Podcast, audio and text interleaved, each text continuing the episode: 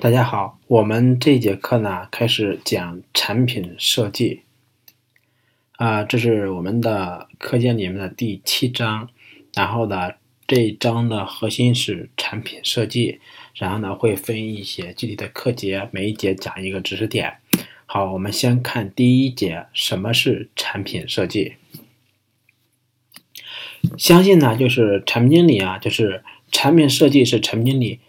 被别人所认知也好，或者说是别人认为产品里要做的事情也好，很多的是说在产品设计这个环节。那么产品设计是什么呢？我们通过一个比较概述的东西来讲，就是产品设计，它是能够讲明白产品规格要求的整体过程。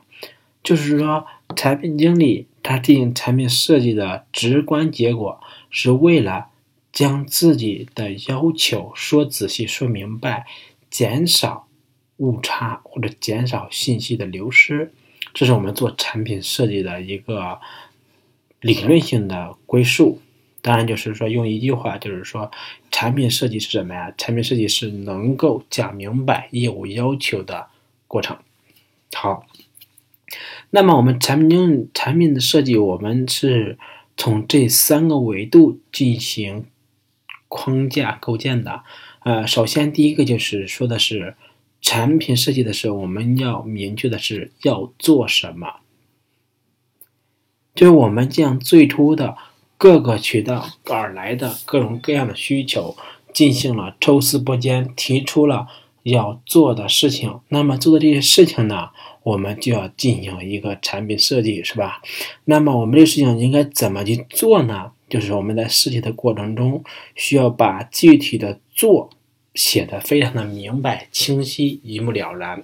啊，同时呢，仅仅写这些还不行，我们还需要制定每一个条目它最终的验收标准。